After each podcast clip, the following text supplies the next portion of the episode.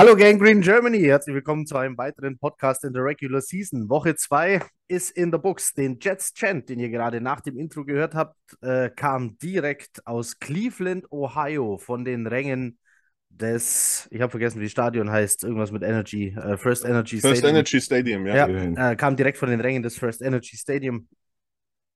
Äh, von den Jungs der Gang Green Germany, die drüben waren. Was für ein Trip. Äh, Season Opener, Home Opener gegen die Ravens. Ähm, davor College Football Army. Dann Atlantic City, bisschen äh, gambeln und trinken und Geburtstag feiern. Ohio State ähm, mit einem Kantersieg 78 zu gar nichts.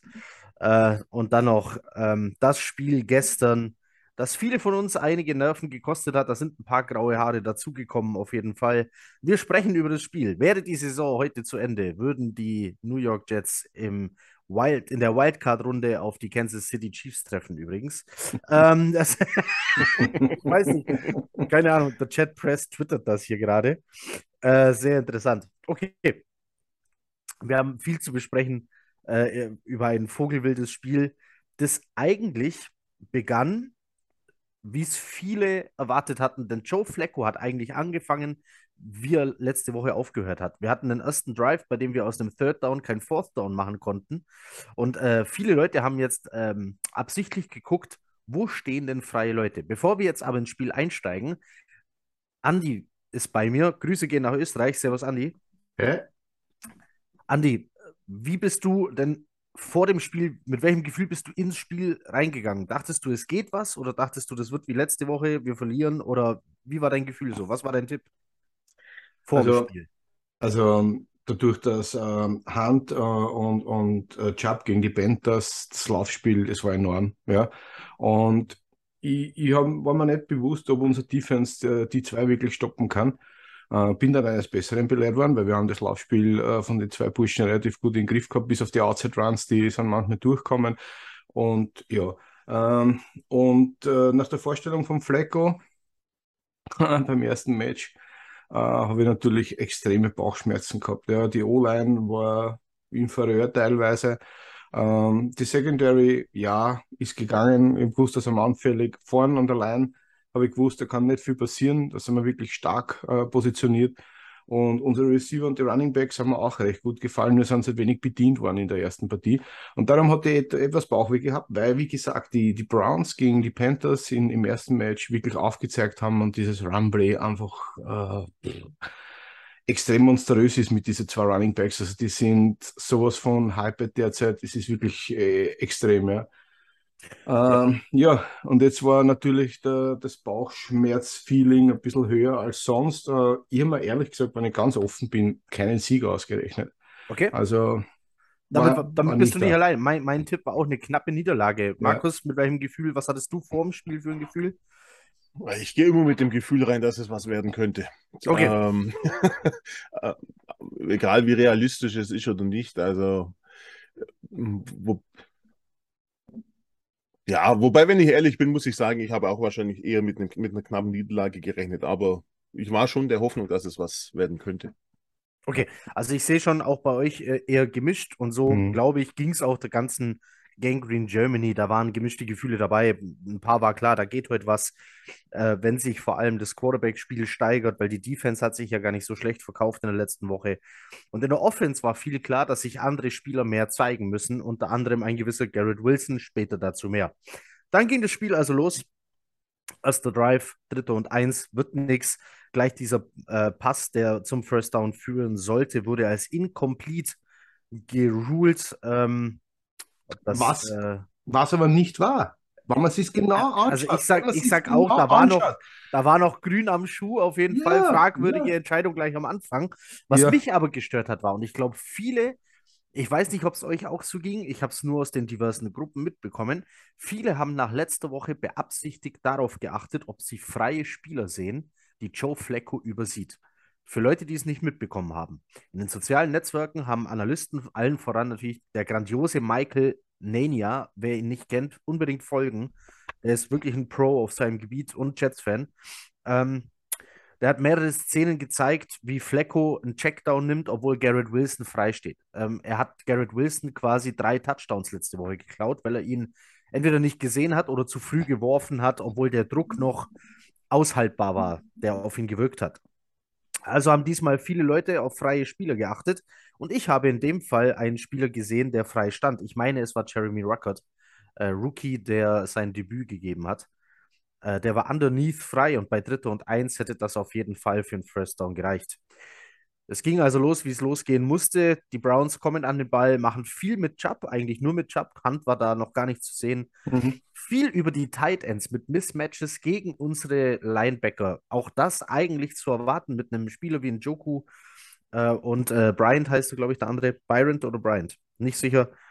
Und gleich der erste Drive führt dann zum Touchdown. Markus, hat es dein Gefühl zum Wanken gebracht oder warst du weiter optimistisch? Ja, nein, Touch, irgendwann muss er immer einen Touchdown machen. Immer. Das, ja, schon, äh, aber gleich im ersten Drive. Hm, der erste, gleich, äh, dass es gleich, der erste Drive war, war, war für mich eigentlich noch gar nicht so schlimm. Was mich mehr gestört hat, war, dass eigentlich gefühlt kein einziger Pass dazu nötig war. Dass eigentlich irgendwie alles über das Laufspiel ging und ich hatte mir eigentlich schon irgendwie ausgemalt, dass wir mit äh, Reset, dass wir ihn ein bisschen ja, in die Bredouille bringen können, wenn wir einfach ein bisschen mehr das äh, Laufspiel der Browns ähm, in den Griff bekommen. Genau, Aber das, das haben, wir dem, haben wir da irgendwie ja gar nicht geschafft. Der, der, der, der, Druck, der Druck war schon da. Der Druck war da. Und man hat ja gesehen, Queen Williams war immer wieder an der Stelle und war immer wieder vorne. Aber irgendwie sind die zwei jedes Mal aus, also der, genau. der Nick Chubb irgendwie immer ausbuchst. Ne? Genau, also er hat immer wieder äh, Yards gut gemacht und zwar nicht nur wenig, sondern also waren immer Runs mehr als fünf mhm. und zweimal mehr als fünf reicht zum First Down. Ähm, und das, das hat mir Sorgen gemacht, dass im Prinzip äh, wir das im Prinzip das, was wir eigentlich uns ausgemalt haben, dass wir das Spiel äh, in den Griff bekommen, wenn wir Reset zu Fehlern im Passspiel zwingen, dass äh, ja, das Passspiel gar nicht nötig war bei den Browns. Das Problem ist halt nur, wir haben ein massives Deckelproblem. Also, also das Deckel meine ich im Deckeln, ja, unsere Linebacker, ja, das ist ein Wahnsinn. Ich meine nicht böse sein, aber ich, ich, dieser Nick Chubb, er ist schnell, er ist wendig, alles, ja, aber wie oft muss ich greifen, dass ich den Burschen erwische, ja? Der ja. muss beim ersten Mal, ich bin am Mann, ja, und, und jedes Mal rutscht der durch. Also wir haben so viel Mistdeckel, was ich zählt habe im ersten Quarter, das ist, war Wahnsinn, ja. Also kaum jemand, man muss, also zur Verteidigung, Nick Chubb ist natürlich schon, kaum jemand schafft mehr Yards nach dem ersten, äh, nach der ersten Berührung. Ähm, und der, ich glaube, der macht es einfach gar nicht unter zwei gebrochenen Tackeln. So, da, da, da läuft ja, äh, da, wenn er nicht mindestens zweimal irgendwie. Wir, wir haben das doch, ich habe das in meinen Notizen auch später noch im, im Spiel, ich kann es vorgreifen. Ja. Da steht, da steht zum Beispiel der Satz, und schon wieder bounced ein Running Back zum First Down. Weil die sind ja wirklich an den Leuten bam, bam, bam, ja. äh, wie, wie im Flipperautomat abgeprallt das und waren am First Down. Ja. Und das war, das waren Chubb und Hand, beide gleichermaßen.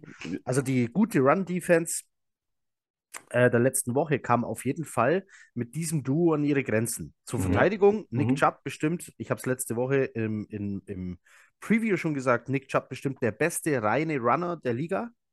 Ich, da habe ich Chubb über Derrick Henry.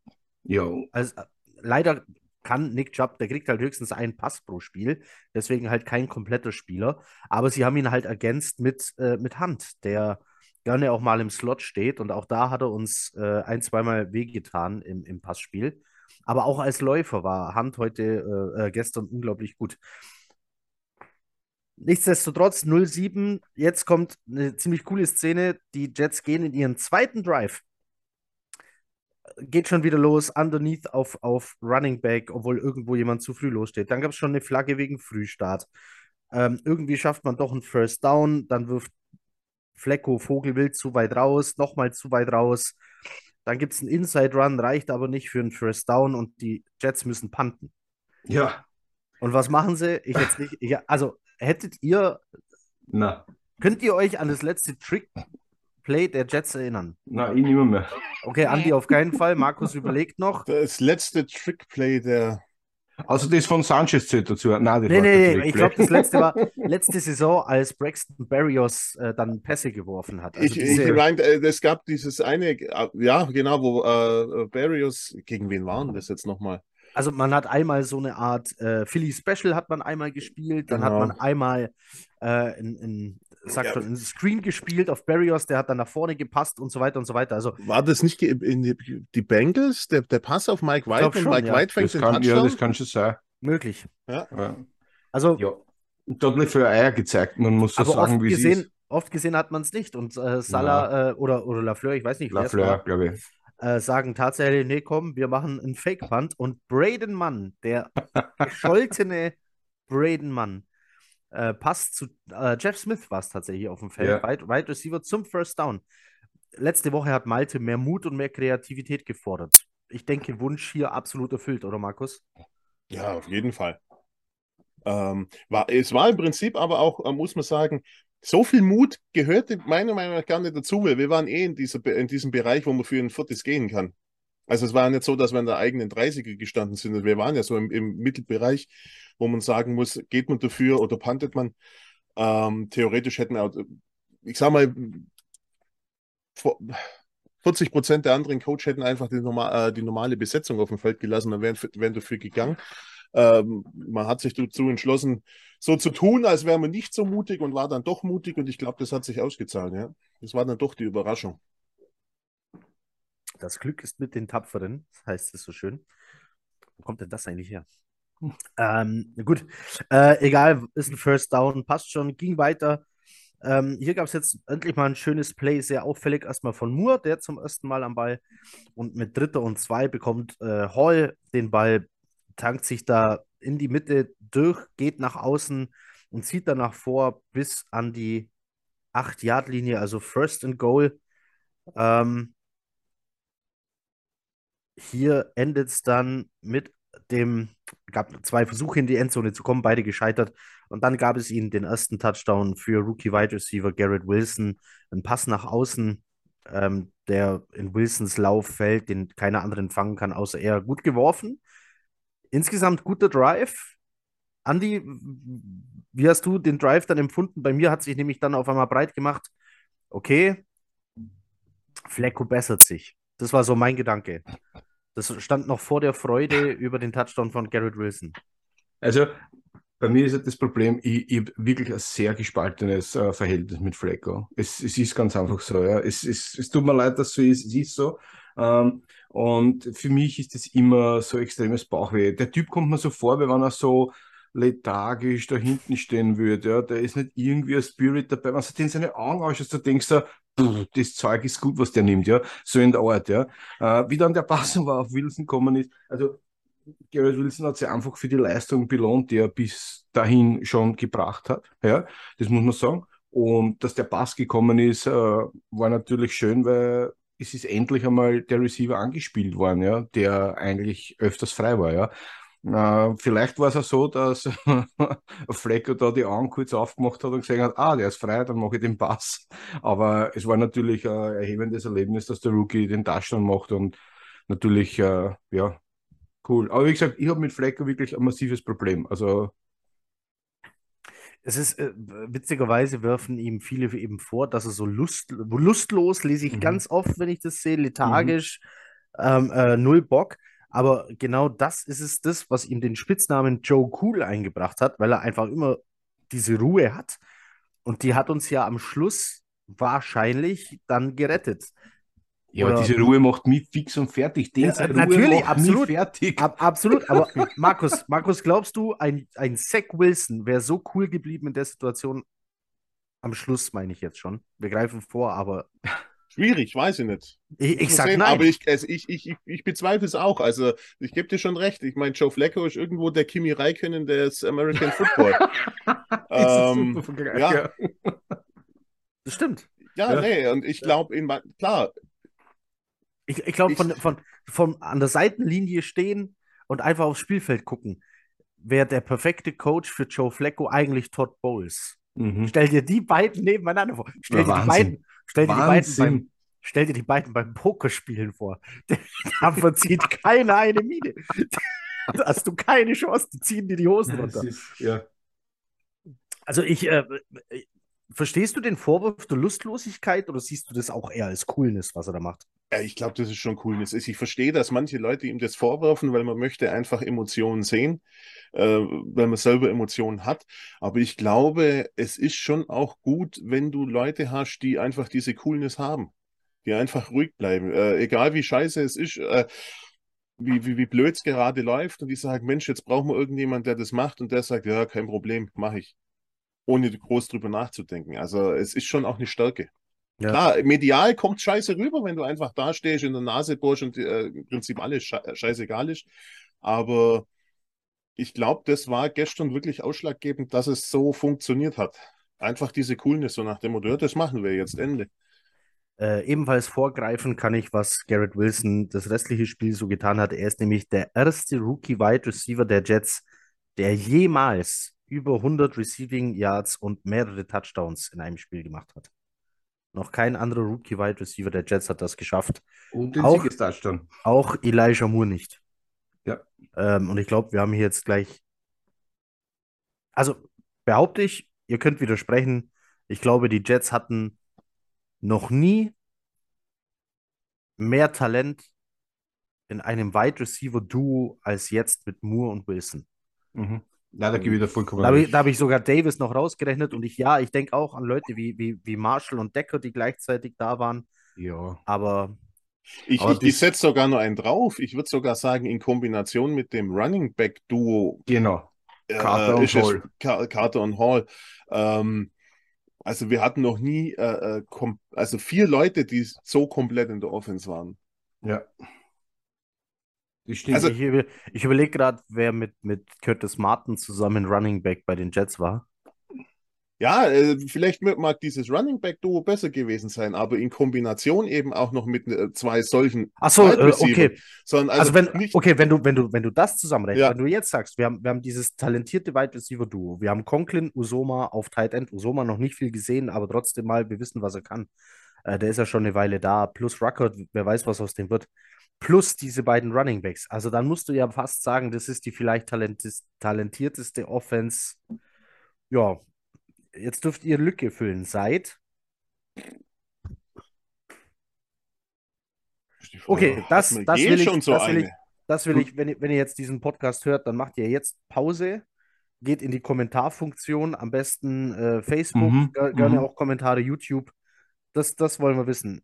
Ist das die, das talentierteste Offense seit und wenn ja, dann Dürft ihr gerne reinschreiben, seit wann. Ihr müsst so. nicht mal Pause machen, weil ich bezweifle, dass wir drei noch eine Antwort liefern. Nee, ja, ja. Gut. Ja. Ähm, dann geht es also hier weiter. Ähm, die, die Browns sind jetzt dran, die wieder viel über Tight End, wieder viel über Njoku äh, und Bryant und dann diesmal aber mit Hand. Diesmal war Jubb gar nicht auf dem Feld. Hand aber als Runner, wenig im Passspiel. Mhm. Ist egal, das bringt sie bis ungefähr äh, Mittelfeld. Und dann kommt der Pass auf Amari Cooper. Äh, Amari Cooper zum ersten Mal in Erscheinung. Irgendwie schien da niemand wirklich sich zuständig zu fühlen. Es war ein Pass nach außen, den Amari Cooper fängt für einen Raumgewinn von, ich weiß gar nicht, was es war, fast 20, meine ich. Ähm, bringt jedenfalls die Browns sofort in First and Goal.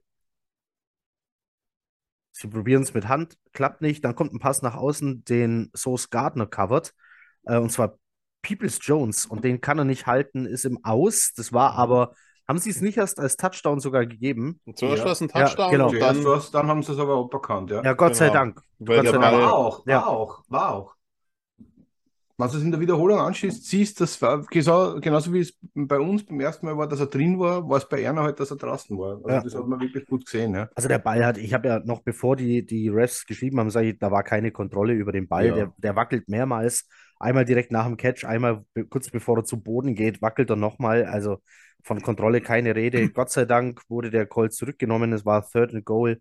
Mhm. Äh, leider findet Brissett dann den wieder freien Cooper in der Endzone und es steht 7 zu 14. Da gab es ein kleines Missverständnis.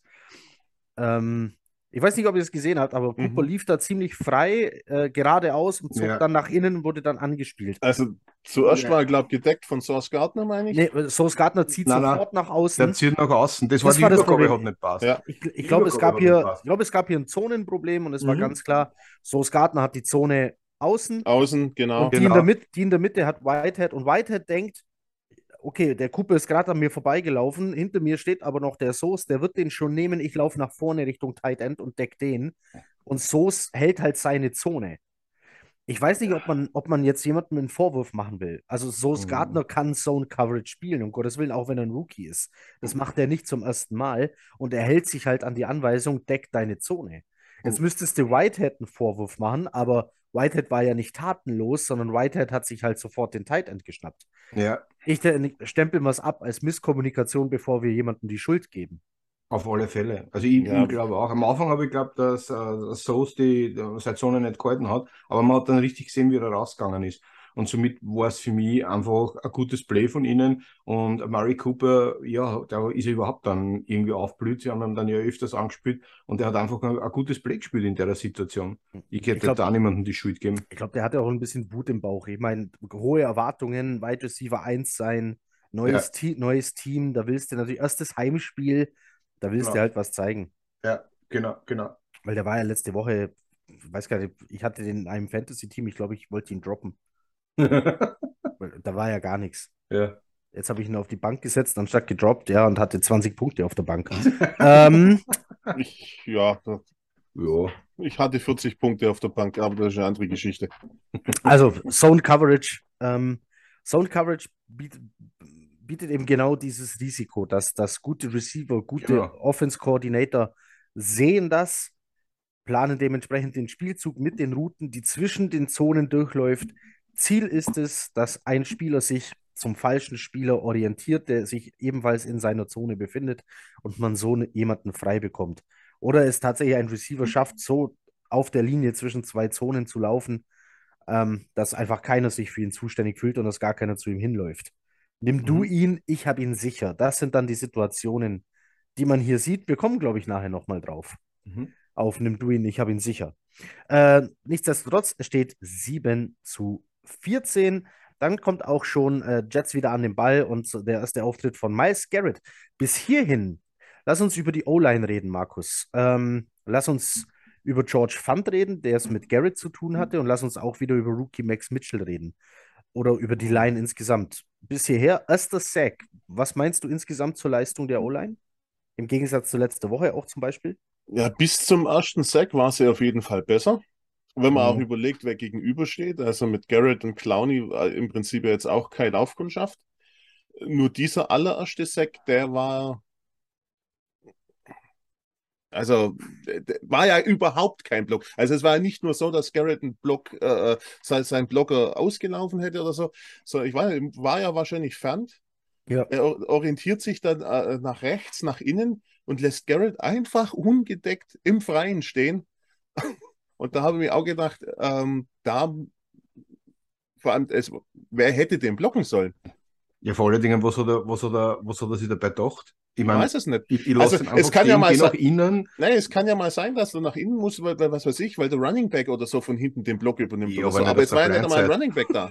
Es war ja niemand da. Das ist ja wieder, also Block, Blockschemen zu verstehen, ist natürlich nochmal eine eigene Ja, Wissenschaft. Auch hier gibt es äh, ja, auch hier gibt's Zone-Blocking und Man-Blocking. Die Frage ist, was war hier angesagt? Wo hat Fund sich hinorientiert?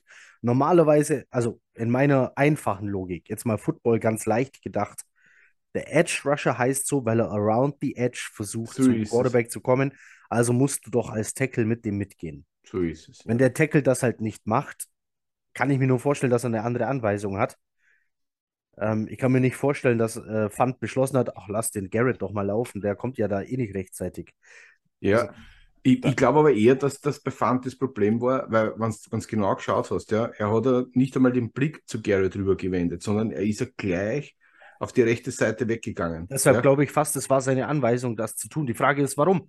Sollte, sollte das vielleicht sogar äh, ein Spielzug werden, der, der einen Screen auf die andere Seite eigentlich beinhaltet hätte, dann wäre nämlich der Ball schon weg gewesen und es ist völlig egal, ob du Wilson äh, äh, Garrett laufen lässt oder nicht. Ja, aber das Also- Play kannst du nicht mit Flecko machen. Das kannst du nicht mit Flecko machen. Also nicht böse sein. Also das kannst du vielleicht machen mit einem Kyler Murray oder mit irgendwem, aber nicht mit Flecko. Also das funktioniert nicht, nein. Ist meine Meinung. Wir Also- werden es wir werden es wahrscheinlich hier äh, nicht herausfinden. Im nächsten Play, das fand ich dann ganz witzig, haben sich einfach zwei Mann gegen Garrett gestellt. Äh, da wollten sie auf Nummer sicher gehen, so wie es aussah. Ja. Und haben ihn gedoppelt. Und das war auch ganz stark. Äh, Pass kam dann über die Mitte auf Corey Davis zum First Down nach 2 und 16 immerhin. Mhm. Äh, dann äh, gab es einen Pitch auf Fall, das haben wir öfter gesehen gestern, ähm, Pitches. Und dann kam was, das haben sie auch zweimal probiert. Einmal ging es gut und zwar in dem Fall, das war ein End-Around auf Barrios. Also hier auch wieder der Kreativitätsaspekt. Anscheinend, äh, weiß nicht, Markus, wie es dir vorkam, fast wie eine andere Offense im Gegensatz zu Woche 1. Viel vielseitiger, kreativer, offener für Neues. Ja, auf jeden Fall. Also ähm, viel, ähm, ich möchte fast sagen, man hat gesehen, dass sie Spaß haben beim, am Spiel. Ja, sie haben sich einfach Sachen getraut. Äh, es, es äh, wirkte nicht so gezwungen wie letzte Woche. Letzte Woche sah es so aus, als möchte man irgendwas mit Gewalt erzwingen. Das hat nie geklappt und das teilweise hat es, man hat es einfach gemacht und dann hat es auch funktioniert, ein Stück weit. Mhm. Ähm, ja, viel lebendiger. Andi, du konntest aber die Kritik letzte Woche an Lafleur nachvollziehen? Oder okay, du mm. nix, ja?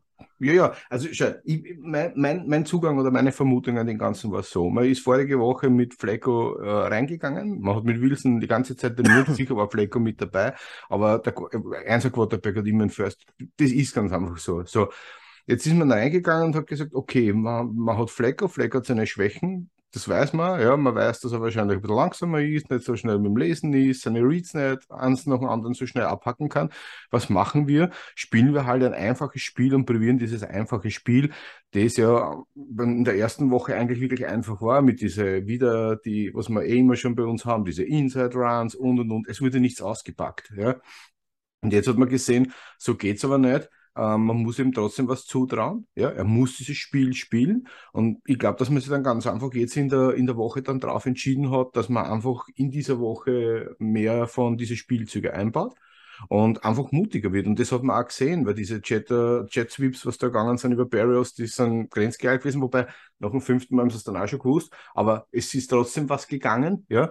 Und mir hat äh, dieses Spielverständnis diesmal schon gefallen. Also es war wirklich abwechslungsreich zwischen Bass und Run Plays, wobei man halt sagen muss, in der Line haben wir halt das Problem, dass auf der linken Seite ja die, die Runs äh, überhaupt nicht funktionieren. Also das ist, das ist wirklich, also keine Ahnung warum, aber über die linke Seite, also was ich gemerkt habe, ist da kein einziger wirklich gescheiter rankommen. Also wo es durchkommen sind. Rechts sind sie gut vorbeikommen, aber auf der linken Seite die Inside Runs, die haben fast nicht funktioniert. Oder oh, habe ich gar nicht aufgepasst? Guck, so gut. Okay, äh, weil wir haben jetzt nämlich so einen Inside Run. Ähm, also der Endaround brachte fast 20 Yards. Dann ja. kommt Michael Carter, Inside Run und erkämpft sich gegen drei Mann irgendwie sieben Yards und bekommt dann sogar noch on top ein paar Yards für Face Mask. Da wurde ihm der Helm runtergerissen. Half Distance to the Goal war der, war der Call. Ist aber rechts zwischen, zwischen Center und ja. Guard durchgegangen. Also der ist nicht, links sind wir fast nie durchgekommen. Immer nur alles okay. durch die rechte Seite. Das heißt, auf der Seite von Tom. Na, Tomlin. Nee, Quatsch, von, von Vera Tucker und, äh, und, und Mitchell. Und Mitchell, genau. Okay, Mitchell äh, steht jetzt im Fokus von, von dem, was jetzt passiert. Ja. Erst mit Vollstart. Unnötige Flagge. Ähm, genau. Ähm, Vollstart für einen Rookie, eine Flagge in zwei Spielen, gar nicht so verkehrt, glaube ich. Nein. Ich meine, ich mein, er hatte nur die, die eine. Unsicher. Ähm, und dann kam eben beim dritten Versuch das, was einem Rookie mal passieren muss, nämlich dass er von einem äh, Edge Rusher geschlagen wird. In dem Fall war es Jadav Jadavion Clowney, der um ihn rumkommt. Flecko hat den Ball in der Hand, will eigentlich gerade werfen. Clowney schlägt den Ball aus seiner Hand mhm. und die Browns können ihn recovern. Ja. Ja, du sagst es auch, ja, äh, hätte Flecko schneller werfen müssen, hätte Max Mitchell ihm noch einen Schubser mitgegeben, hätte also, Clowney nicht einen Schritt mehr laufen können, hätte, hätte, hätte. Ähm, ja. Ja. Also Flecko schneller werfen, das Thema hätten wir schon besprochen.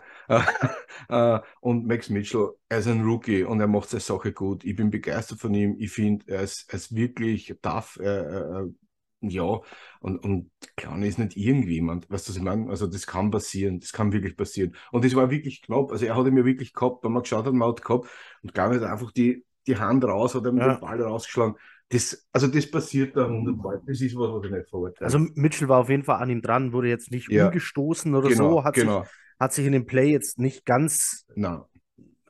Auch so, ja. hat ihm, hat ihn aber auch nicht äh, wirklich von seiner Bahn wegbekommen. Also ganz schwieriges Play. Das restliche Spiel war Max Mitchell mehr als solide, also um Ja. Gottes Willen. Ja. Aber in dem Play Ja. trägt er seine Mitschuld, sage ich jetzt mal. Es geht dann in die andere Richtung, beziehungsweise nee, es sollte in die andere Richtung gehen. Zweimal Holding gegen die Browns. Ähm, also Second und 24 irgendwo von ganz hinten. Sie kommen nicht zum First Down. Bei Viertel und 13 wird gepuntet und der Punt ist gar nicht mal so gut. Ähm, Braxton Berrios trägt auch noch so 12, 13, 14 Yards in die andere Richtung. Auf der Höhe Mittellinie geht es also los äh, mit Carter. Wieder mit, äh, wieder mit Moore, mit einem schönen Pla ähm, ähm, Play auf Außen. Max Moore ähm, ist dreimal die gleiche Route gelaufen in dem Spiel. Zweimal davon mit einem geilen Catch. Einfach geradeaus abgebogen nach links zur Außenlinie und hat dann außen den äh, Ball bekommen. Ähm, auch wieder Teil des Gameplans auf jeden Fall. Ähm, ich habe keine Ahnung, was ich euch dazu fragen will. Wir sind kurz vor der Halbzeit. Ähm, deswegen gehe ich das hier jetzt noch schnell durch bis zur Halbzeit und dann frage ich euch natürlich, wie euer Feeling in der Halbzeit war. Kommen wir gleich dazu. Äh, bei Erster und 10 wird nämlich Flecko leider wieder gestrippt. Ball fliegt aber nach vorne und wird als incomplete äh, geruled. Mhm. Das ganz gut. Dann kam Ty Johnson mal aufs Feld, dürfte fangen. Dann gab es das erste Timeout. Ähm, dann kam Garrett Wilson nochmal bis an die 10-Yard-Linie mit 24 Sekunden auf der Uhr. Ähm, Flecko überwirft hier Garrett, während äh, Hall auch noch underneath frei war. Das war dann wieder so ein kleiner Flecko-Moment. Also ich war sofort äh, Flashback. Ähm, genau, Jackson schafft es dann, Wilson äh, zu breaken. Wäre ein Touchdown gewesen, aber Jackson bekommt seine Finger dazwischen. 15 Sekunden jetzt hier noch auf der Uhr. Und dann kam äh, eine kuriose Szene. Ähm, Flecko passt hier nach rechts außen kurz auf Hall und vor Hall ist nichts außer grünem Gras. Obwohl sich irgendwo ein Stück links vor Hall in der Endzone drei Browns-Spieler tummeln. Markus, das ist aber jetzt, ist das noch eine falsche Zone oder ist das Fehlkommunikation? Hm. Hm. Ja, das muss die Browns fragen. Mit den Browns haben wir jetzt nicht auseinandergesetzt. Nee, also das wird Fehlkommunikation gewesen sein. Also, ähm, die sind ja wirklich, die haben sich ja gegenseitig gedeckt. Genau, also man muss Ja. sagen, dass hier, äh, ich weiß nicht, einer, einer von den Titans, ich habe aber nicht Ja. aufgepasst, wer, läuft hier nämlich seine Route auch noch Richtung Endzone. Und dem Conklin sind sie war alle hinterher. Aber es war defi ja, aber definitiv niemand, der drei Mann äh, zu, zur Verteidigung Nein, braucht. nein, Also nein. aus irgendeinem Nein, Grund. Da Nein, hat es man war- dann ja, Es war nicht Travis Kelsey, der war es Ja. nicht. Es war, auch kein George, äh, George Kittle. Also von daher ja, Also, man war hat gesehen, Glück für uns, aber wie Carter schon aufgestellt war. Carter war äh, auf der rechten Seite von Flecko und war, also für mich war er viel weiter weg wie, wie sonst. Er ist viel weiter außen gestanden. Conklin hat dann äh, den Schritt nach vorne gemacht, hat natürlich den, den Safety angezogen, der hinten war. Und ich glaube ganz einfach, das Play war einfach gut designt und äh, dadurch, dass äh, äh, Carter auch nicht gleich weggelaufen ist, sondern äh, verzögert hat, äh, haben sie wahrscheinlich geglaubt, er bleibt im Backfield stehen, es kommt irgendein Sweep Pass nach hinten und das war halt dann sein Vorteil, ja. Und wahrscheinlich Misskommunikation auch, aber es war ein gutes designtes Play, muss man auch dazu sagen. aber die Defense der Browns ähm, ist ja dann doch eher eine Defense, wo man sagt, also von, von den Namen her, Mhm. Ähm, sollte man eigentlich schon so ein bisschen Respekt vor denen haben. wer, wer waren die drei, die da hinten standen? Weißt du das zufällig? Auf, auf der Seite wahrscheinlich Delpit, auf der Seite wahrscheinlich, nee, Ward ist auf der anderen Seite, normalerweise. Ich weiß nicht. Ich schaue mal, vielleicht sehe ich was. Na, lass mal sehen. Ich weiß gar nicht, wer, wer drin waren. Es waren 43, 25. Ich weiß jetzt gar nicht. Ich muss schauen, den Browns. Also, es könnten gewesen sein, doch Denzel Ward oder AJ Green. Plus Delpit. Ja. Im Prinzip jetzt auch keine Unerfahrenen, ja. Nee, eben nicht. Also die, die, oder vielleicht auch John Johnson als Free Safety, dass der da helfen wollte. Äh, keine Ahnung. Aber das ist ja nicht die erste Blown Coverage der Browns. Also in dem Spiel schon. Wir kommen nachher nochmal auf eine andere. Aber die hatten ja letzte Woche schon das Problem, dass sie da zwei so Dinge zugelassen haben. Einmal gegen Robbie Anderson und einmal gegen, ich weiß nicht mehr wen. Äh, dass zwei Leute, also Robbie Anderson kam hinter die komplette Defense. Mhm. Und das andere war auch so eine Blown Coverage, äh, die beide zu Touchdowns führten. Und jetzt haben sie das schon wieder gemacht. Ähm, das natürlich sollte einer Defense, die mit solchen Namen besetzt ist, eigentlich nicht passieren. Normal nicht, ja. Wie, wie gesagt, ich weiß jetzt nicht, wir haben jetzt mit den Browns so intensiv nicht beschäftigt. Aber vielleicht haben die irgendwie was umgestellt in der Defense, spielen die eine, ein neues System. Weiß, wir hatten ja unseren Gast in, in der Preview da, den lieben Mike, und der hat auch schon gesagt, es, es scheint noch nicht eingespielt zu sein. Also ja. ähm, neues System anscheinend, aber noch nicht so ganz drin. Soll uns recht sein, es steht 14-14 zur Halbzeit. Ja, genau. Halbzeit und die Jets haben das Spiel noch nicht verloren. Richtig, ja. richtig. Die Browns bekommen den Ball äh, nach der Halbzeit. Wie, wie ging es euch in der Halbzeit? Also, ich denke, Markus war bestätigt in seinem Heute ist was drin. Und ja. Andy und Andy ist vermutlich gekippt von hm, könnte nichts werden auf hm, vielleicht ist doch was drin.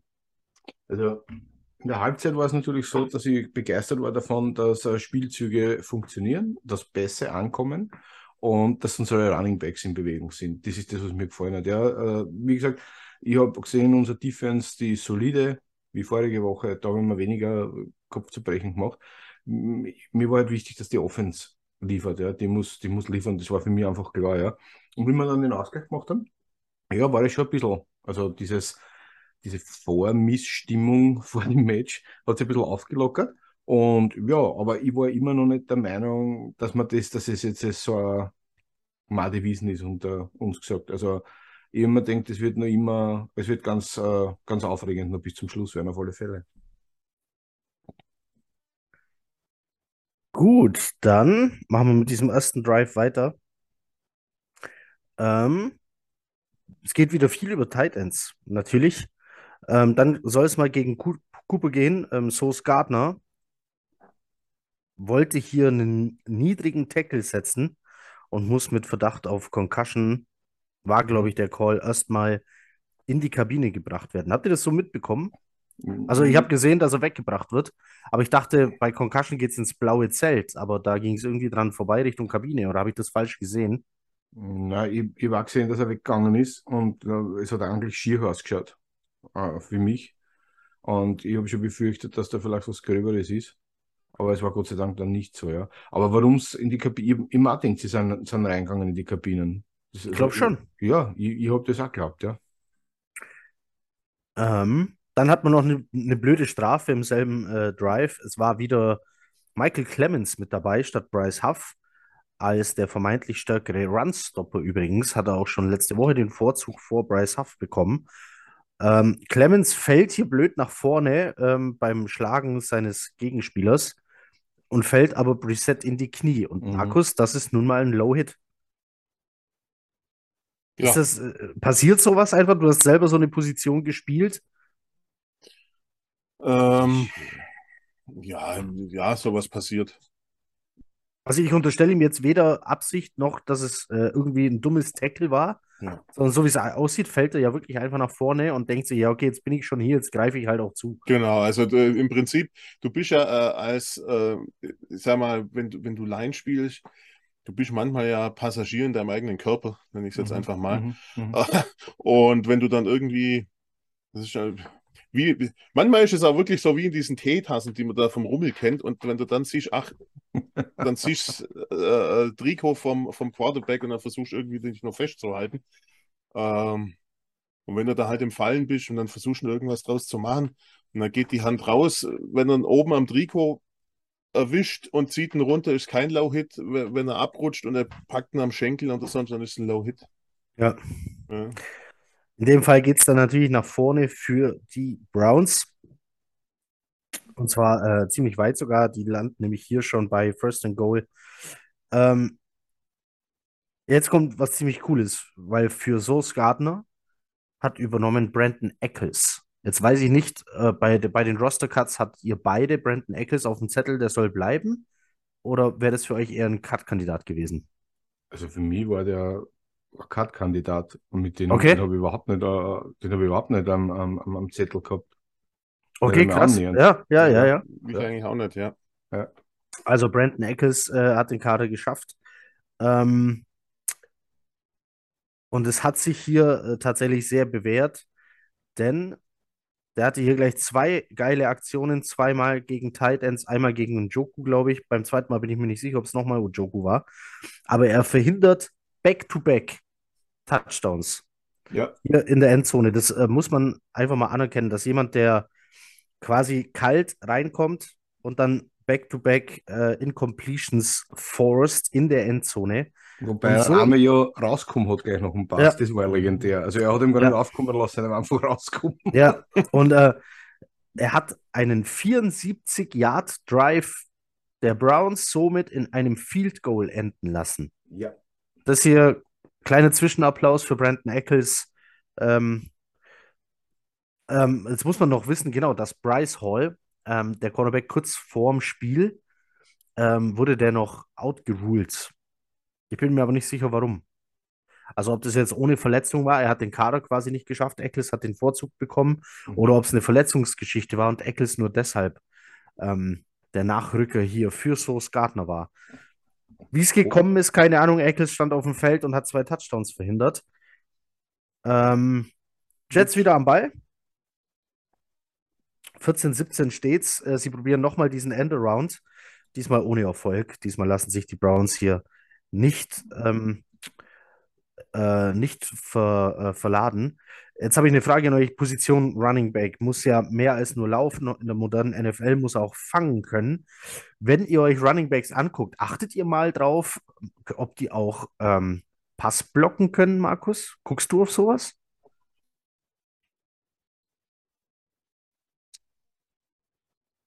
Wenn ich ehrlich bin, habe jetzt noch nie so genau drauf geachtet, ne? Mhm. Okay. Andi, du? Ja, ich Also schon. Andi, Andi, Andi muss als, äh, als Ja. äh, ja.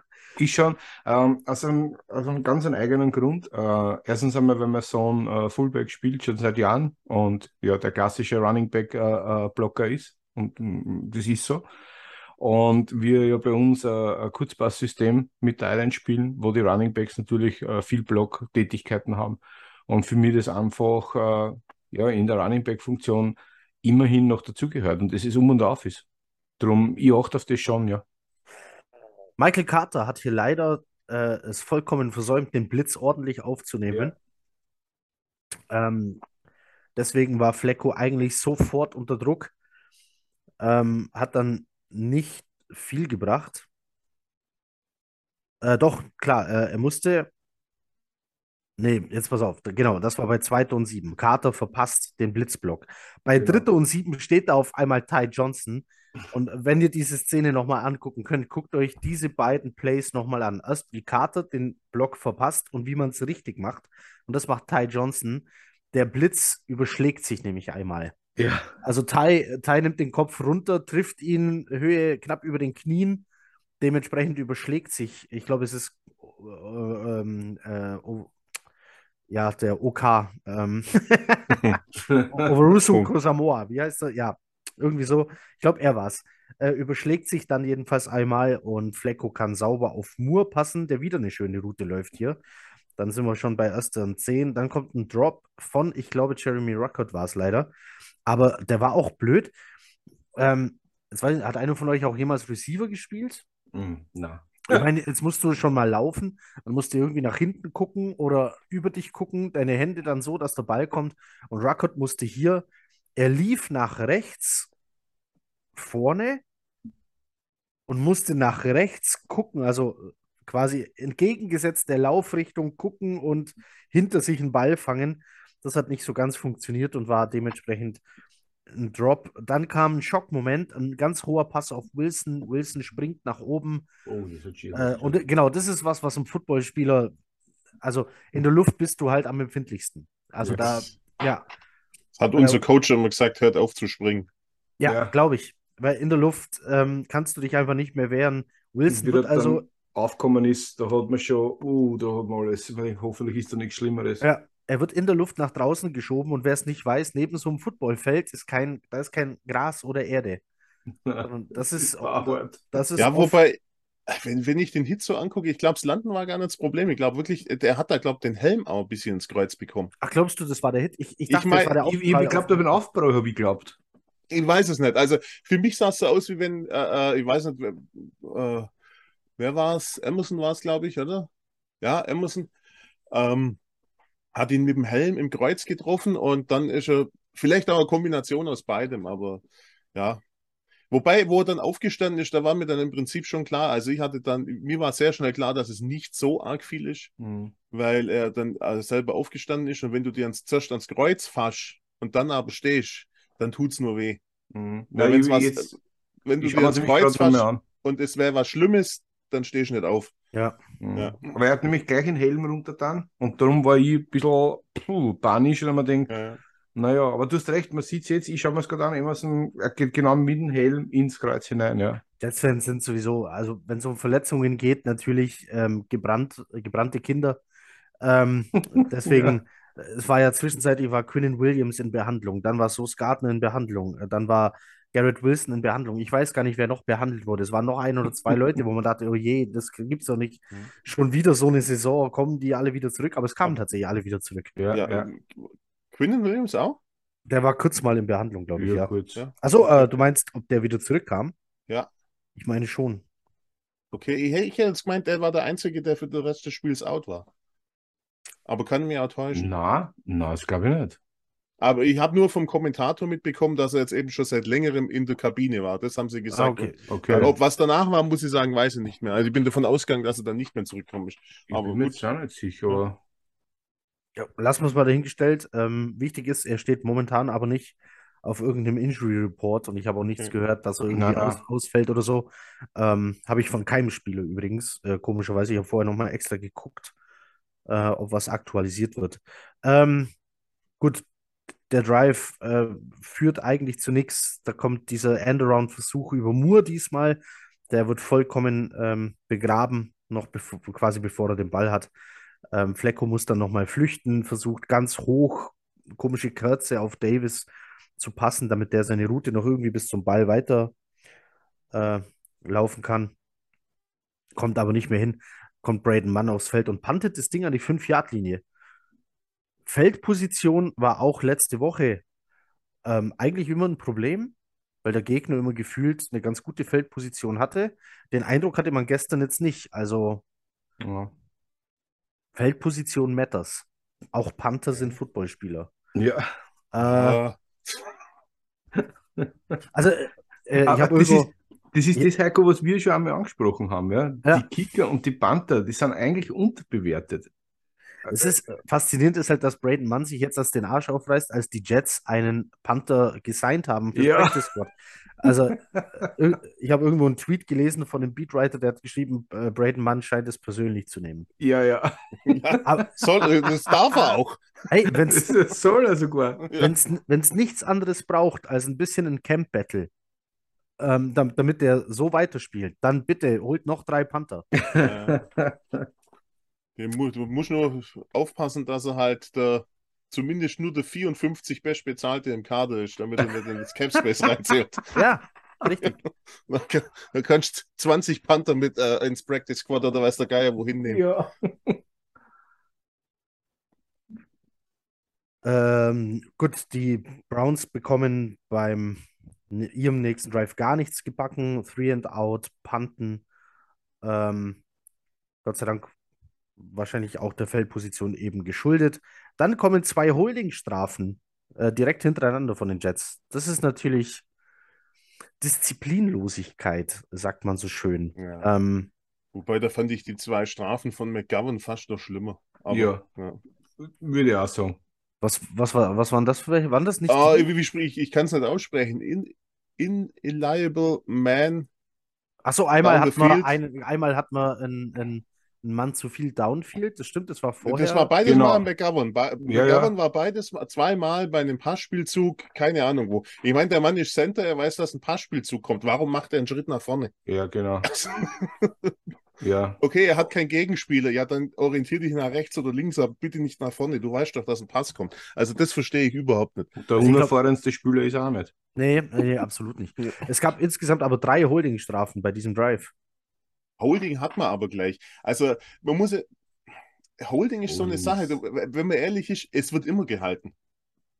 Die Schiris sehen es oft nicht. Also ich, ich denke ich denk mir es ganz oft, wenn ich so eine Zeitlupe sehe, wie da manche O-Liner zupacken, denke ich Ja. mir, also komisch, eigentlich Ja, hätte es eine Flagge geben müssen. Holding, Holding ist eine Sache, es wird immer gehalten. Da, da, da brauchst du nichts dabei denken. Jeder packt mal zu und so weiter und das macht nur versteckt und weiß der Geier was. Und wenn man Pech hat, dann sieht es der Schiri und dann gibt es halt eine Holdingstrafe.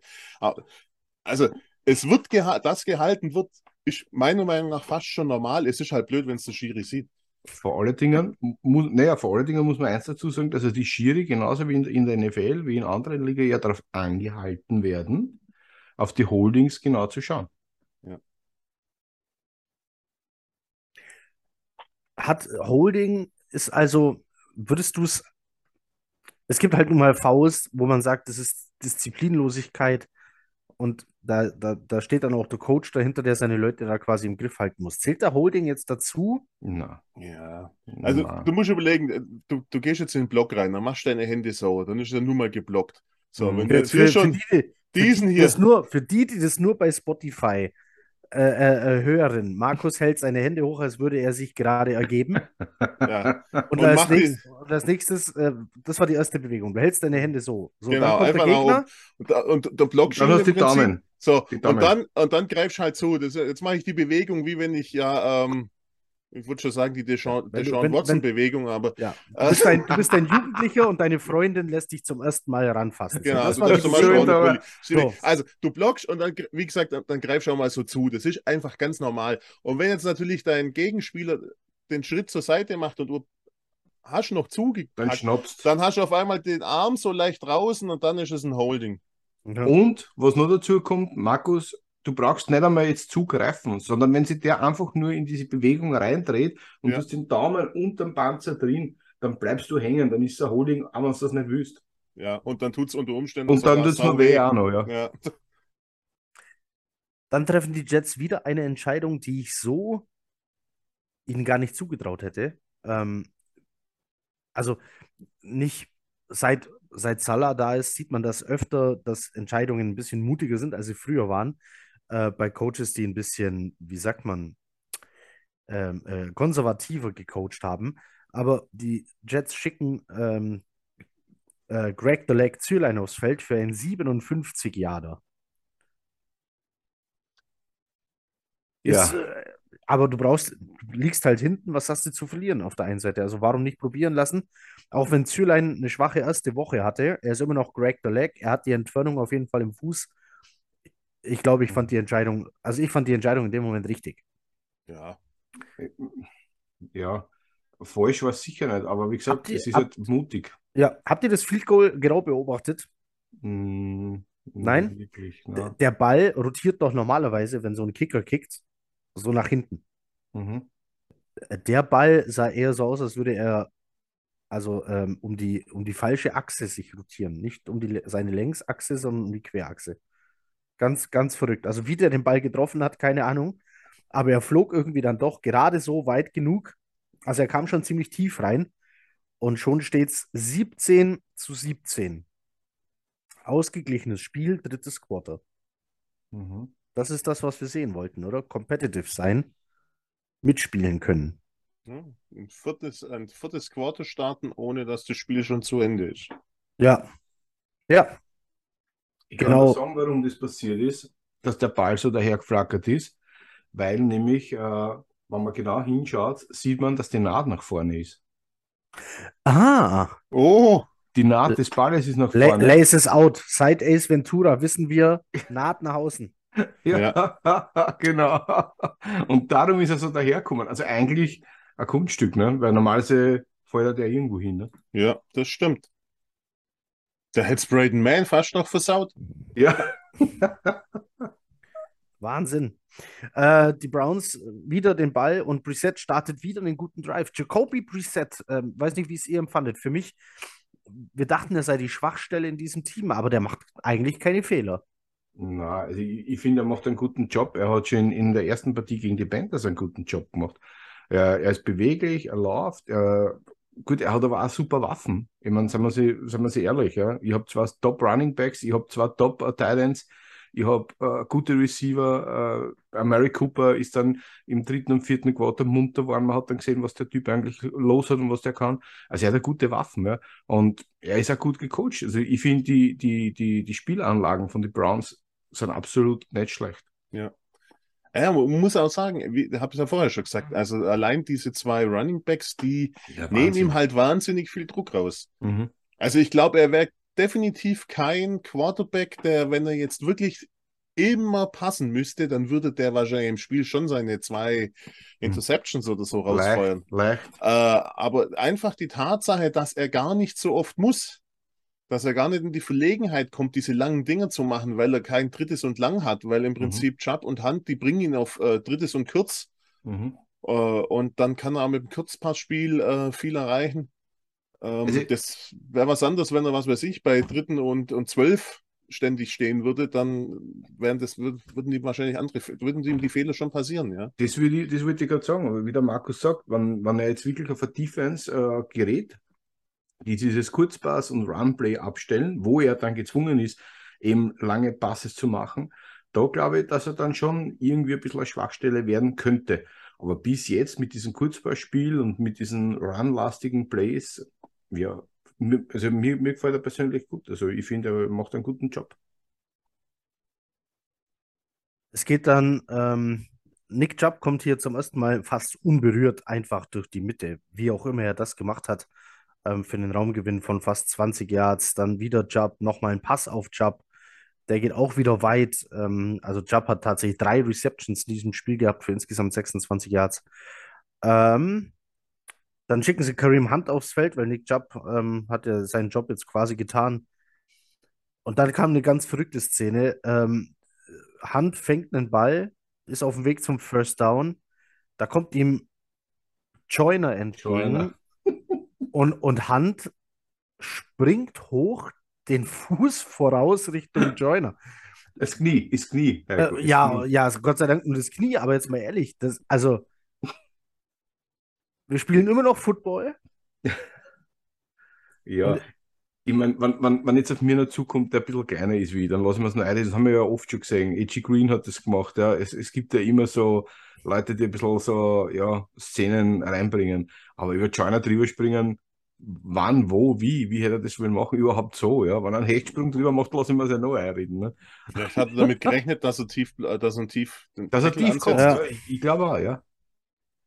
Also äh, gefährliche Aktion aber tatsächlich. Wenn ja, der den blöd ja. mit dem Knie voraus trifft, das kann richtig in die Hose gehen. Aber für beide. Ja, eben meine ich ja. Also wenn, wenn das Knie Joiner falsch trifft, der, mhm. steht, der steht nicht mehr auf. Na. Also die Spekulation hier von Hand und auch hier, ich dachte, ich hatte eigentlich eher gehofft, dass ihn ja jemand runterpflückt und er dann vielleicht den Ball verliert.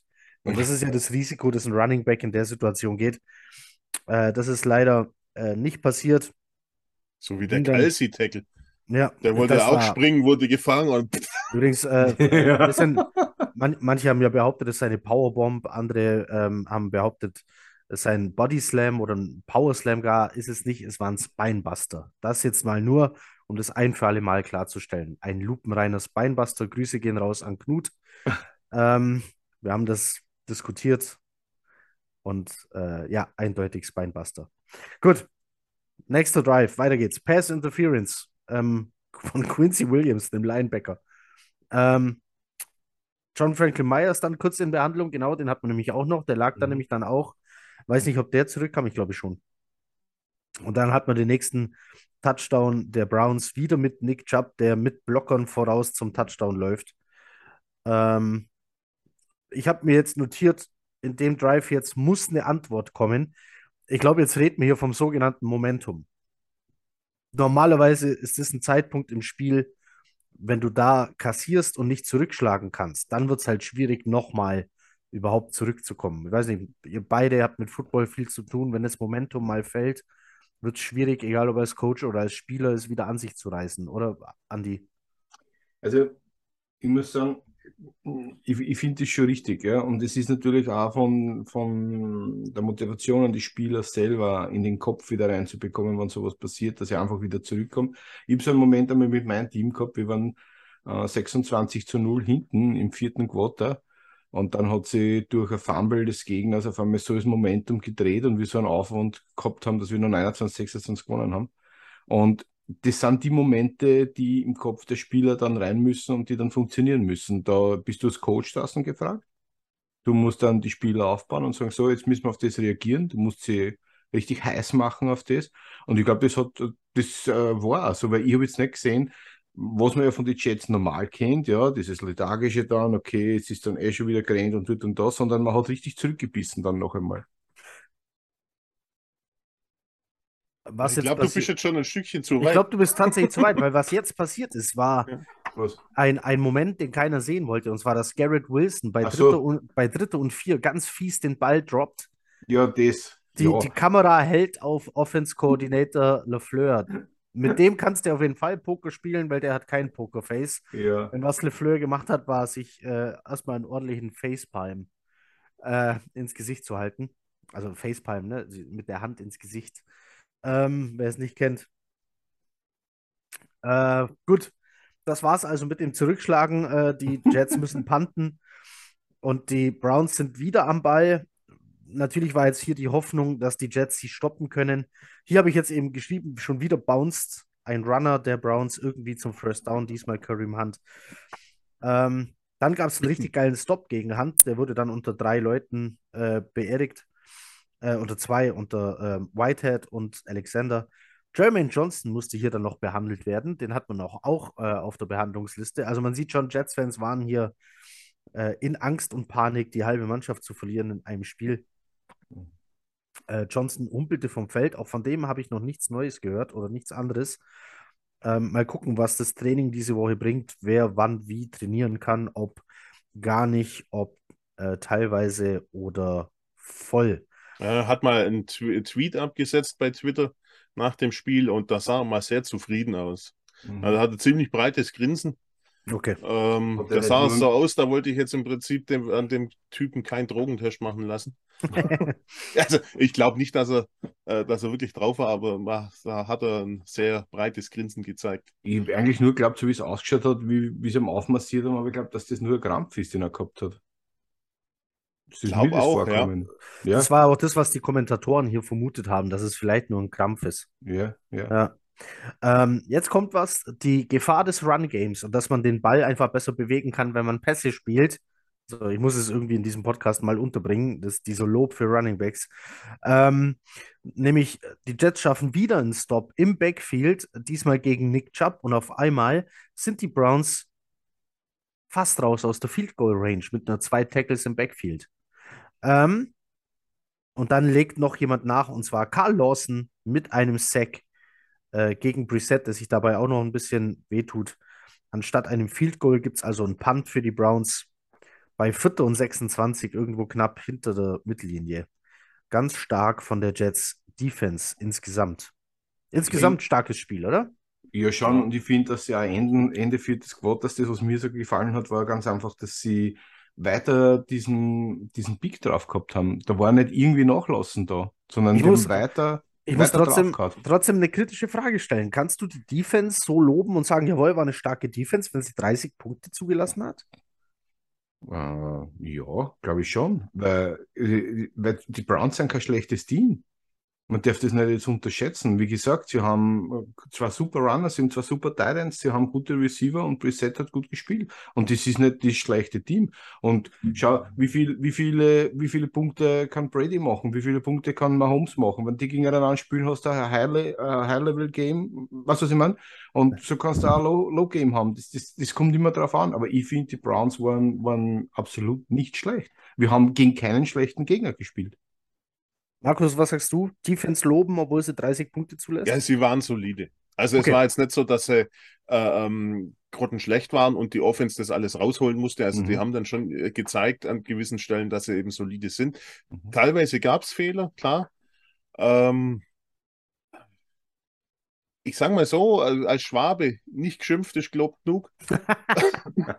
sehr, sehr diplomatische Antwort. Ich sehe schon, ich sehe schon.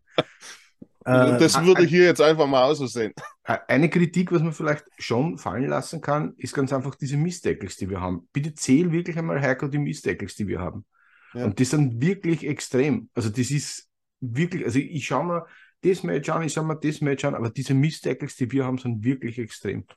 Ich weiß, das ist vielleicht wir, ein Kritikpunkt was wir jetzt halt gerade machen, ist halt, ich will jetzt den Sieg ja nicht schlecht reden, um Gottes Willen, Na. aber du hast halt gegen die Ravens, die ich, ja, wohl schwä schwächere Receiver, ja, dafür eigentlich stärkeren Quarterback, haben sie weniger Punkte zugelassen als gegen die Browns. Ich Deshalb weiß ich nicht ganz für mich, wie ich das einordnen soll. Ja, wobei ja. ich würde den Sieg ganz ehrlich jetzt auch nicht am Quarterback der Browns festmachen, weil genau. äh, es waren drei Running Touchdowns und nur mhm. eine kam über die Luft. Ja. Also wenn, dann muss man sagen, dann müsste man der Run-Defense den Vorwurf machen, dass sie gegen einen Nick Chubb und einen Kareem Hunt nicht geglänzt haben. Genau. Das sehe ich auch so, ja. Und da ist jetzt halt die Frage, was darf man gegen einen Kareem Hunt und einen Nick Chubb von der Defense erwarten? Was muss man von ihr erwarten? Ich weiß es nicht. Und ist schwierig, schwierig äh, zu sagen. Es... Ich mag aber den Punkt, den du hier hast, weil, weil ich mir auch gedacht habe, was darf eine O-Line gegen äh, Miles Garrett zum Beispiel zulassen? So, und der hatte einen Sack. Ja. In mhm. meinen wildesten Träumen hatte der in der ersten Halbzeit schon fünf. So, so hat es auf einen gebracht. Das ist, glaube ich, ganz in Ordnung. Ja, ja. ja wobei man, da muss man, das ist auch wieder so eine Sache. Klar, die O-Line auf der einen Seite, dann aber ein Flecko, der ähm, so lange zum Passen braucht wie in, in äh, Woche 1, der hätte auch diese 5 Sack kassiert. Ja. ja. Also da liegt es ja. dann wieder nicht nur an der O-Line, da liegt es dann auch dran, dass Flecko einfach, weil sich die Receiver besser freigelaufen haben oder weil er einfach fitter war, keine Ahnung, einfach auch den Ball schneller äh, bewegen konnte. Und dann konnte ein Miles Garrett, ich meine, äh, ein äh, George Fund ist trotzdem manchmal noch ein Hindernis. Also den läufst du ja auch nicht durch oder einfach mal so mhm. äh, ohne mhm. weiteres dann vorbei. Ja. Gut. Dann kommen die Jets, verlieren aber ähm, beinahe den Ball. Diesmal ist es, glaube ich, Carter äh, durch einen Forced Fumble. Äh, den kann Conklin aber Gott sei Dank recovern. Flecko versucht wieder den Pass außen auf Moore, wieder die ähnliche Route. Der Pass ist aber zu weit draußen und die Jets müssen wieder punten. Äh, hier gab es jetzt noch eine kuriose Szene bei dem Punt. Ähm, Hardy, Justin Hardy, äh, quasi Captain der Special Teams, schnappt sich den Returner sehr schnell. Ähm, der fummelt, die Browns recovern das selber und dann gibt es am Rande dieser Szene noch eine Flagge.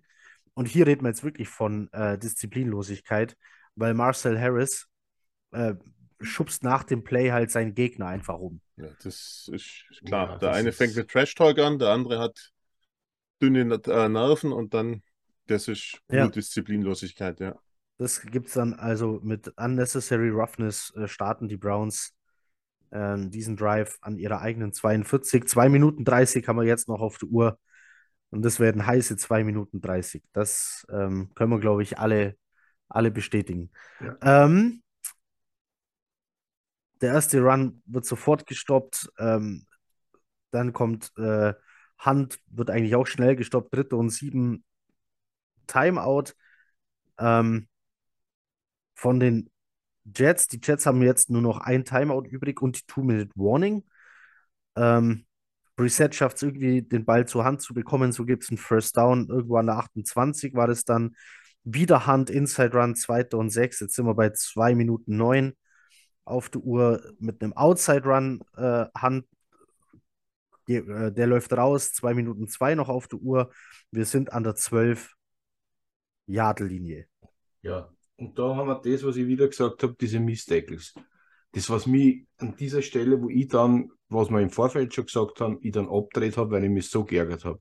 Erst ist Reed vorbeigefahren, dann ist noch einer vorbeigefahren und der Hand rennt in die Endzone. Und das war, das ganze Match war immer diese Mistakes. Und wenn er den Schritt ein bisschen vorher ansetzt, Reed hat er den Hand. Und dann ist das kein Touchdown. Und das war das, wo ich dann echt grantig war.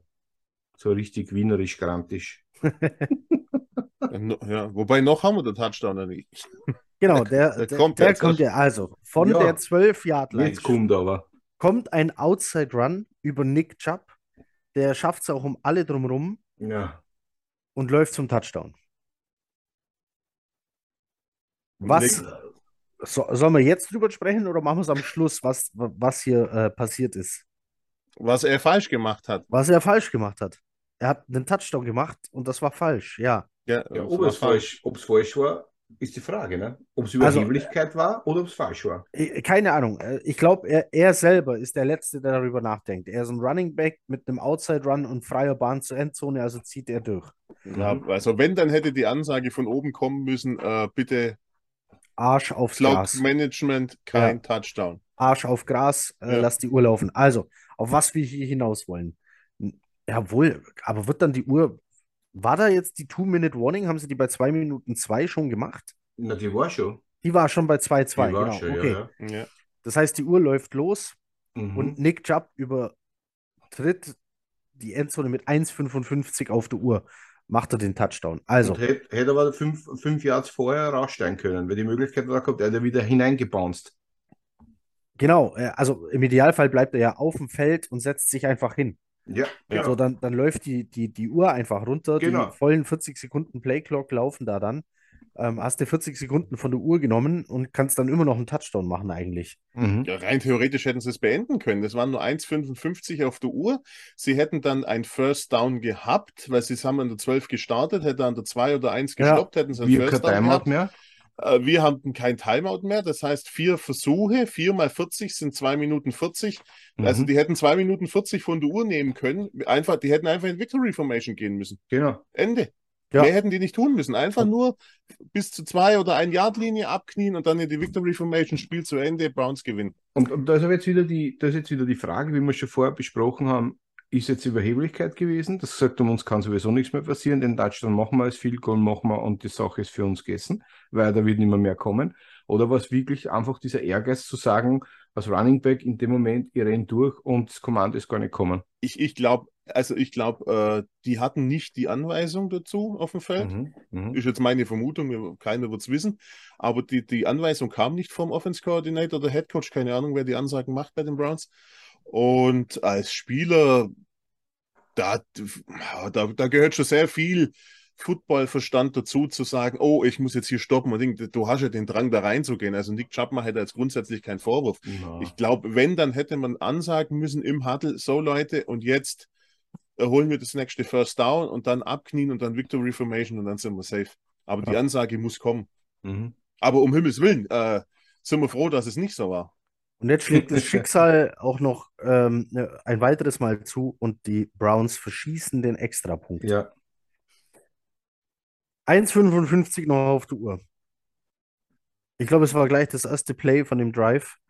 Der Snap kommt, Flecko wirft und ich dachte mir, wo wirft er denn hin? Und dann steht da oder läuft noch ein bisschen Mutterseelen allein Corey Davis. Und da war weit und breit nichts drumherum. Das war das der war, zweite Spielzug.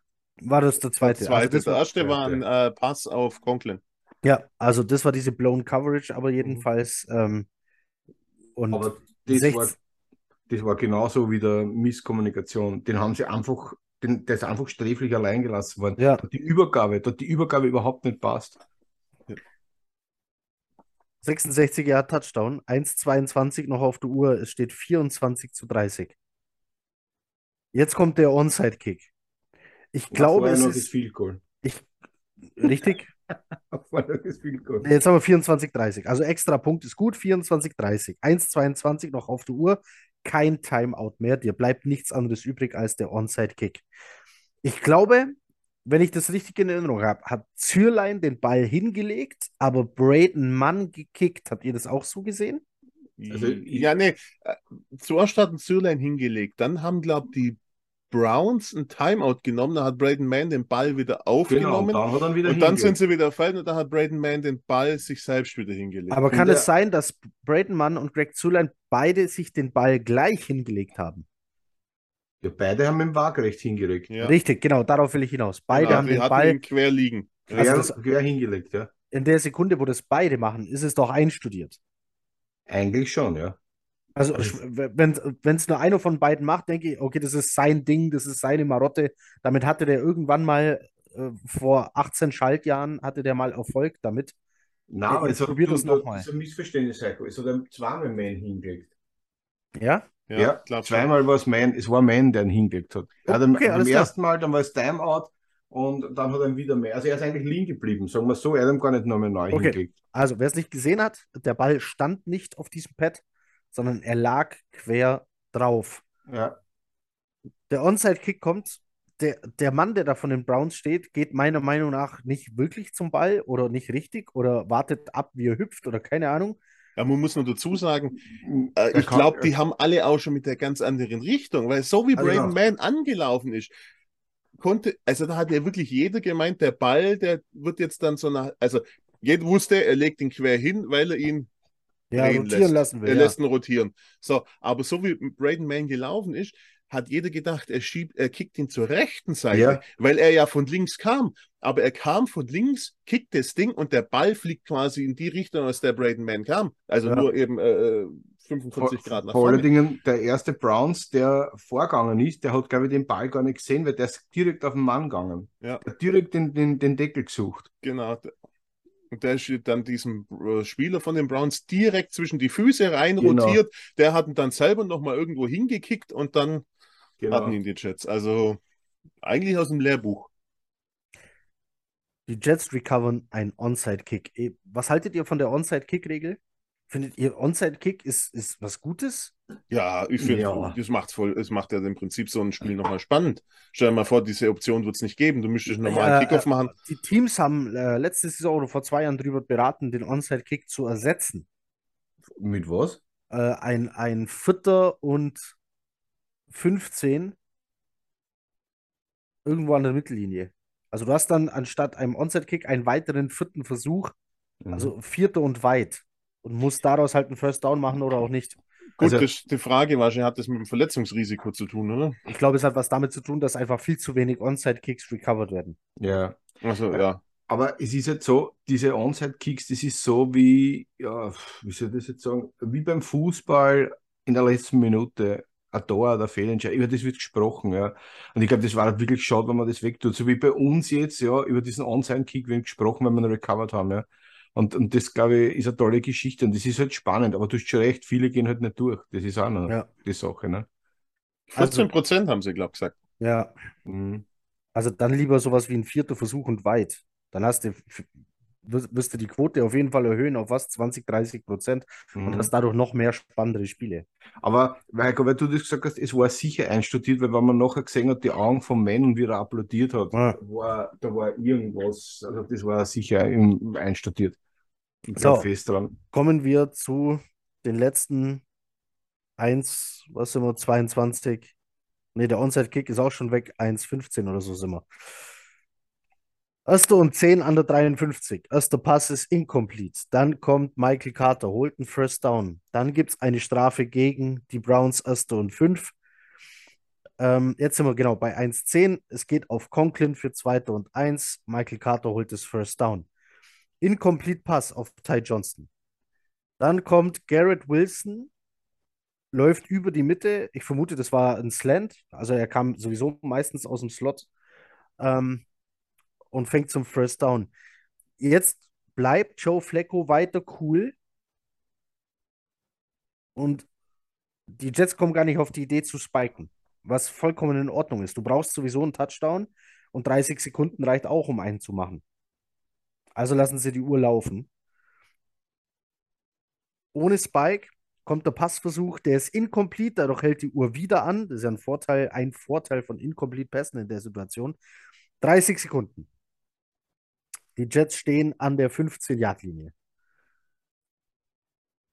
Flecko steht sofort unter Druck jetzt nach dem Snap, wirft den Ball aber weg, anstatt sich sacken zu lassen. Das ist sehr gut. Bei einem Sack läuft nämlich die Uhr weiter. Plus Raumverlust. Äh, ganz stark von ihm. 25 Sekunden jetzt noch auf der Uhr. Ähm, dritte und 10 sind wir mit 25 Sekunden auf der Uhr. Ähm, wie laut wart ihr? Also Markus ja. hat, äh, Markus, hast du das vor der Aufnahme erzählt? Das habe ich vor der Aufnahme erzählt. Also ich hatte bei, meine Frau lag auf der Couch und hat schon geschlafen. Und ich habe, äh, wo sie eben sich zum Onside-Kick aufgestellt haben, habe ich sie vorsichtig geweckt und habe gesagt, wach lieber mal auf, gleich könnte es laut werden. sehr, sehr, sehr, äh, sehr nett von dir. Ja. Ähm, Pass über die Mitte, ich glaube, es ist wieder ein Slant. Ich habe es nicht nochmal angeguckt. Ähm, mein war ein, ja. Ich, ich habe die Zeitlupen, war mir alles egal, ich war mit Rumhüpfen im Wohnzimmer beschäftigt.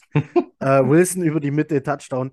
Garrett Wilson hat nach dem Spiel gesagt, äh, es hätte ihm quasi das Herz zerrissen, wenn sein Drop das Ende des Spiels mhm. der Chancen für die Jets gewesen wäre. Er war sehr, sehr glücklich darüber, dass sie nochmal den Ball bekommen haben und dass sie den Onside-Kick recovered haben, ähm, sodass er diese Chance bekam, diesen Fehler wieder gut zu machen.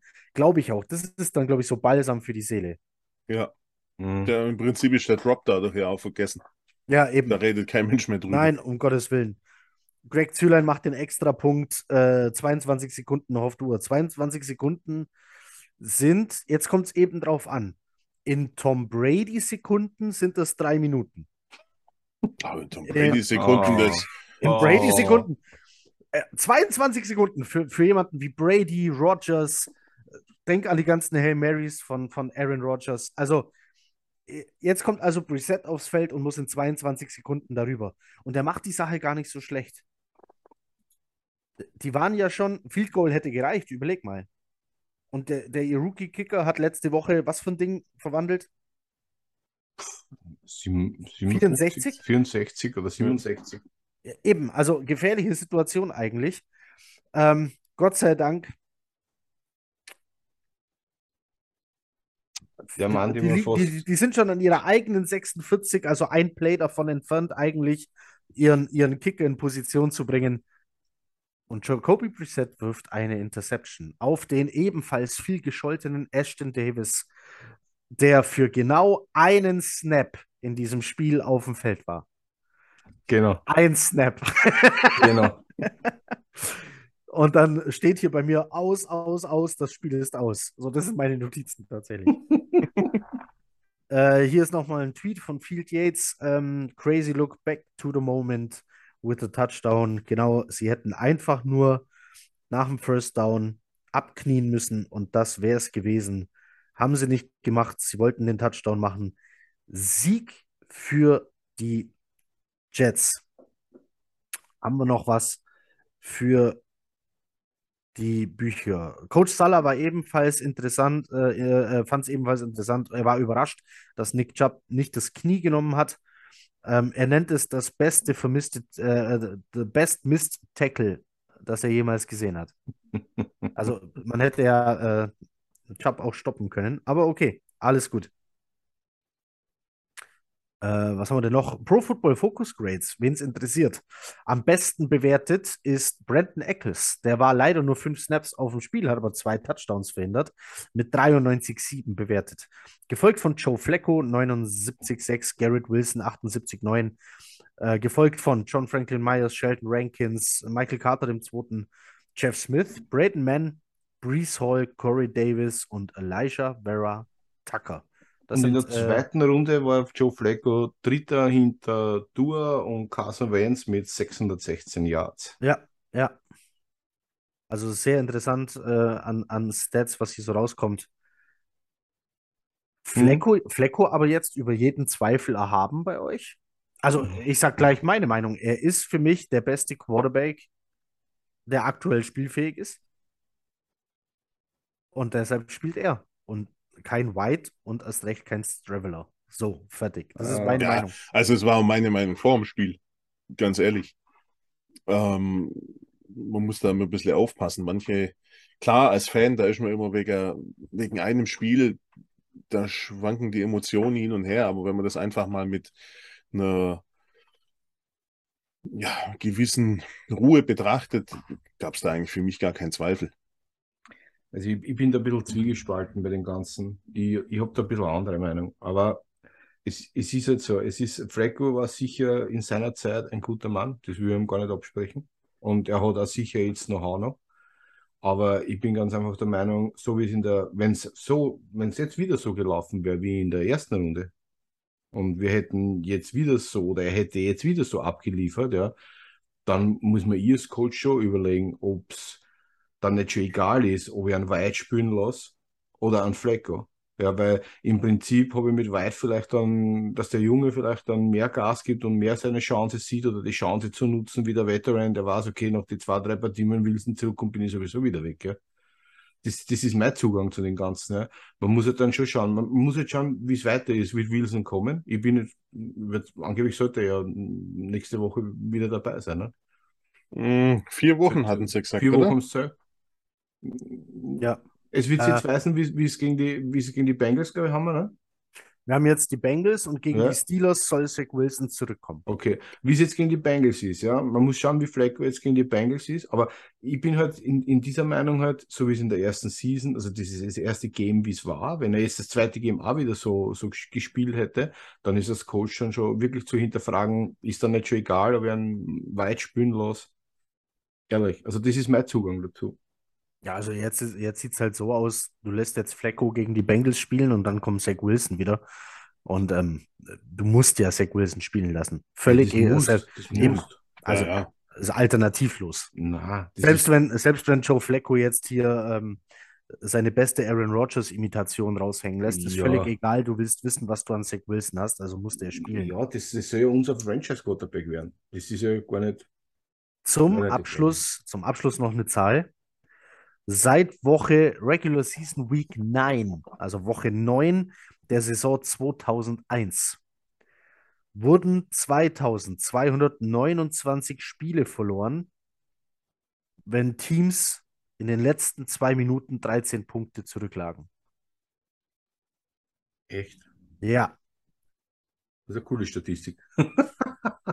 danke an äh, Rich Simony oder Simonai, wie auch immer man es ausspricht. Und Äh, wie der viele das- davon wurden gewonnen Ja, Ja, keins. keins. Bis jetzt. bis jetzt? Seit Woche 9 2001 sind die Jets das erste Team, das das wieder macht. Echt cool. Nicht schlecht. Aber wie kommt man auf so eine Statistik? Das Es ist für alles- American Football, es gibt für alles eine Es gibt, Statistik. sogar Stat es gibt sogar Statistiken, wie oft äh, Tiermannschaften schon gegen Nicht-Tiermannschaften gewonnen haben und sowas. Also du kannst, du kannst alles nachgucken. Wahrscheinlich gibt es eine Statistik, wie viele Siege Quarterbacks mit Schuhgröße 46 haben und wie viele mit Schuhgröße 47. Ach, bestimmt. Äh. Garrett Wilson übrigens, um es zusammenzufassen, es waren acht Receives für 102 Yards und zwei Touchdowns. Für mich der Spieler des Spiels. Ja, Ähm, alle Fälle. Äh, Coach Salah meinte, er hat das äh, Justin Jefferson-Gen in sich. Das wäre natürlich was. Mhm. Ähm, falls keiner von euch mehr was hat, dann wären wir endlich durch. Das war lang heute, oder? Ja. Also ich, ich möchte noch einen Gruß raushauen an unsere äh, Division-Kollegen von den Dolphins. Also wer das Spiel nicht gesehen hat, Dolphins gegen Ravens ist auch sehenswert. Mhm. Ähm, hätten wir dieses Spiel nicht gehabt, wäre das wahrscheinlich das Spiel gewesen, über das jeder redet. Ja, das stimmt. Ja, Mhm. also die, die, für die, die es nicht gesehen haben und sich spoilern lassen wollen, also die, wo sich nicht spoilern lassen wollen, schalten jetzt ab. Genau. Und äh, für die, die sich spoilern lassen wollen, also die Dolphins waren mit drei Touch, die sind ins äh, vierte Quarter mit drei Touchdowns zurück, mit 21 Punkten Rückstand Ja. und haben dann das Spiel noch gedreht. Ja, Tua hat äh, wahnsinnig abgeliefert. Das waren dann auch diese. der hat, der hat Stats, die, die machst du normalerweise bei Madden auf Anfänger. ja, Da, da legst du Genau. solche Stats hin. das aber sind übrigens die 40 NFL. Punkte, die bei mir im Fantasy Football auf der Bank saßen. Das war Tua. Tour. Ja, also der hatte 40 Punkte. Mhm. Ähm, also ich habe es mir heute Mittag in der Mittagspause die 40 Minuten gegeben, also war auch auf jeden Fall sehenswert. Äh, dann, wenn ihr damit fertig seid, euch das anzugucken, dann könnt ihr auch Cardinals gegen Raiders nochmal angucken. Äh, ähnliches Spiel. Also es wurden drei Spiele. Gingen nicht so aus, wie man das am Anfang hätte erwarten können. Ja, äh, wir nehmen am, wenn ihr das hier hört, ist wahrscheinlich schon Dienstag. Dann nehmen wir am Mittwochabend wieder auf. Wir werden hoffentlich wieder zu Gast haben Erik vom German Jungle für die Bengals, machen mit dem ein Preview. Äh, und mich zumindest, weiß nicht, wie es beim Rest aussieht, hört ihr dann wieder nächsten Montag. Die Preview macht mit dem German Jungle Malte. So der Plan für diese Woche. Wann auch immer ihr das hört, ähm, wünsche ich einen guten Abend, einen guten Morgen oder eine gute Nacht. Macht es gut. Ich habe mir ist jetzt eingefallen, dass ich vergessen habe, äh, Markus zu begrüßen. Hallo Markus. Das, das, hat mich jetzt aus dem Konzept also, gebracht. Hallo vor allem, was wir nicht erwähnt haben, das ist im Prinzip ja auch der erste Podcast mit, äh, ich nenne es jetzt mal der Southside Connection, oder? Es, es oh, gab ja noch nie einen Podcast oh, ohne jemand, der hinterm Deich kommt. Stimmt. Mhm. Das stimmt, das, das stimmt. Tatsächlich alles südlich des Weißwurst-Äquator hier angesiedelt. Ja. ja. Krass. Gab es auch noch nie bei der Gang Green. Faszinierend. Ja. Okay. Ja, äh, hallo Markus und ja, alle anderen, macht es gut. Äh, chat ab. Ciao. Ciao, macht's gut.